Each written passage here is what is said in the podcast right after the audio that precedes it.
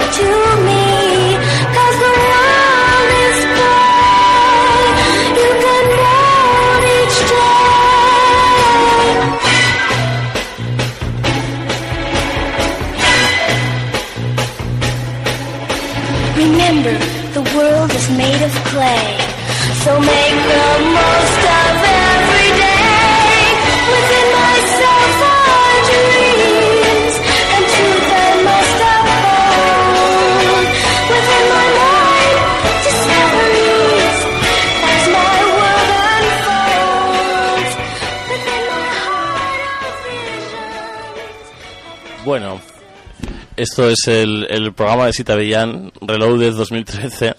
Con esta canción y, y esa entradilla tan desnuda empezó el programa de Sita Bellán hace un año exactamente. Y, y estamos aquí para, para hacer un repaso a este año que ha pasado. Eh, pues JL, como no. Buenas noches. Eh, buenas noches, JL. Está Juan Flan. Hola, buenas noches, ¿qué tal? Muy bien. Está Bryce F. Hola, buenas noches. buenas noches, Bryce.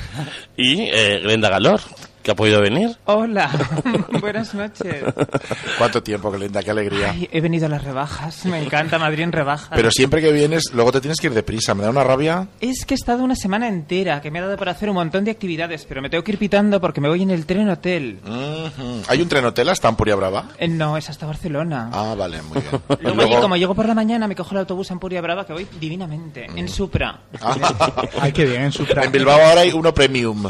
que es, Es un. Supra Premium. Es un Supra premium porque te ponen en cada, en cada asiento, tienes una pantallita táctil Uy. y vas dando lo que tú quieres, las películas que quieres, la música que quieres. Y bandejas con cocochas. No, eso, no, eso no ponen todavía. Oye, digo yo que en el tren hotel se ligará mogollón. Pues no sé, la juventud sí. Yo, pues mira, como soy una señora ya mayor, heterosexual normal, me voy a mi cuartito, me pongo los rulos, me hago la toga y ya... Es- siempre, que viene, ¿verdad? siempre que viene Glenda, parece que estoy en la radio de las sábanas blancas. es que me encanta cómo se el parada. y con el Eulalia, Ra- eh, ¿cómo se llamaba? Eulalia Teixidó y todas. Todos grandes mujeres. Claro. bueno, ¿y, y qué tal habéis pasado el paso de año? Esta, este trámite eh, tan engorroso a veces. ¿Qué Pues tal? muy bien, ¿no? Normal. ¿Tú dónde has estado, Bryce? Aquí en Madrid.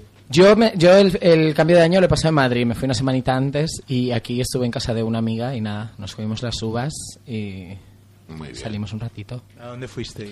Yo fui al Club Amor en Ópera, el club que organizaba los chicos de Futuro. Estuvo muy divertido. Después me fui de after a casa de unos amigos. ¿Y cómo fue este rollo de que se clausuraron todos los afters, eh, se abrían luego más tarde? Sí. Y fue todo como un- Que- una como que- locura. Que, no se abrió la goa ni nada. No se abrió la goa tampoco. Sí. Pues esto fue por, un poco por esto que desde el Madrid Arena están muy quisquillosos con esas cosas. Y por ejemplo, los de la Goa eh, me contaron que les. O sea, les clausuraron todos los espacios menos uno. O sea que en realidad se supone que según el Ayuntamiento de Madrid podían abrir si cerraron es porque ellos quisieron. Pero claro, pero claro, habían vendido 10.000 entradas y el sitio que no les clausuraron cabían 4.000 personas. Pero ¿por qué les clausuraron Entonces, los espacios? Si esa sala lleva abierta... Pues no sé, por alguna cosa de seguridad. De todas maneras, chica, ¿qué quieres que te diga? vamos a pasar de prisita por la, por la zona de la, de la noche vieja y vamos al Ah, grano, sí, ¿no? sí, sí, sí, sí, sí. No, es que a mí me interesa. A mí, por, No, por- pues yo te digo por- lo por que la cosa de la muerte estuve- y los afters, ¿eh? No, lo- ya las noche viejas ya me, me Ah, importan yo estuve menos. en casa de Arakis, como todos los años últimamente, con Manu y Richard, que son oyentes de este programa. Se- Nos llamamos el Club de Roma porque estuvimos en Roma hace unos años y... Si lo contaste Sí, hace poco. Ah, sí, lo yo justo, aquí. justo escuché aquí, además eh, deseabas que no estuvieran escuchando Manu y Richard y ahora son oyentes del programa. o sea que- lo eran desde antes ya. Ah. Bueno, Un saludo es- para Manu Richard y Arakis, por Eso, cierto. por cierto, un saludo. Pues estuve con ellos en casa, no salimos al final, nos vinieron a, bus- a- a visitar muchas personas, entre ellas una y ojos pintados, ah, mucha gente. Y estuvimos bailando ahí en casa de Arakis y decidimos no salir. Y a las 6 de la mañana ya nos retiramos a nuestros aposentos. Pues lo mejor que pudisteis hacer. A mí me tocó guardia, chicas, Ah, en el hospital. Todo terrible, terrible. Porque todo va muy bien. Tú haces fin de año, te comes las uvas con las otras chicas, con los mm, celadores, todo perfecto. Y resulta que a partir de las 3 de la mañana empieza a llegar una recua de intoxicadas. Claro. Porque es que es una noche que la gente se viste como no se viste nunca, o sea, mal. Salen gente que no tiene que salir, bebe gente que no que- tiene que beber y eh, se droga gente que no se tiene que drogar y empieza a llegar gente. Y luego no me extraña que los que responden al teléfono lo hagan con total indol- indolencia y luego les claro. pongan verdes porque estaban diciendo, pero bueno, ¿qué pasa? Pero tú Ah, sabes sí. cuánta gente nos llama en plan de mandarme una ambulancia, por favor. Claro. Esto terrorífico, venga, pero sí, cu- Yo- corramos un estúpido velo. Corrámoslos. ¿Y tú, JL? Yo estuve en Canarias. que- Uy, Hombre. Y bien, bien, estuve en el En la Jumbo. playa esta de... Claro, las- claro, claro. O sea, el mariconeo. Vos fuiste al mariconeo. Fui un poco al mariconeo. sí. Muy bien. Y me lo pasé Y- muy bien, la verdad. ¿Te tiraste unos cuantos? ¿A cuántos, cuántos cayeron? Ay, esto no lo voy a decir aquí que no es sálvame. Bueno, que pues no pasa nada, pero podría, pero podría serlo. ya, es verdad, dilo ahora. Pero tengo que, pero tengo que decir una cosa. Intenté quedar, porque luego me lo echan cara con Venelo, es oyente de este programa, Sí. y me ignoró completamente. Anda. Tenía me dijo, miedo. Me dijo, si voy al Jumbo en Nochevieja te aviso. Y estuvo en el Jumbo en Nochevieja y no me avisó. ¿Y cómo sabes? ¿Lo viste? No, porque luego me lo ha dicho por el Facebook. Ah. Pero, mujer, Venelo, no se puede así, ¿eh? ten en cuenta que venir ¿Te está gustando este episodio? Hazte fan desde el botón Apoyar del podcast de Nivos. Elige tu aportación y podrás escuchar este y el resto de sus episodios extra. Además, ayudarás a su productor a seguir creando contenido con la misma pasión y dedicación.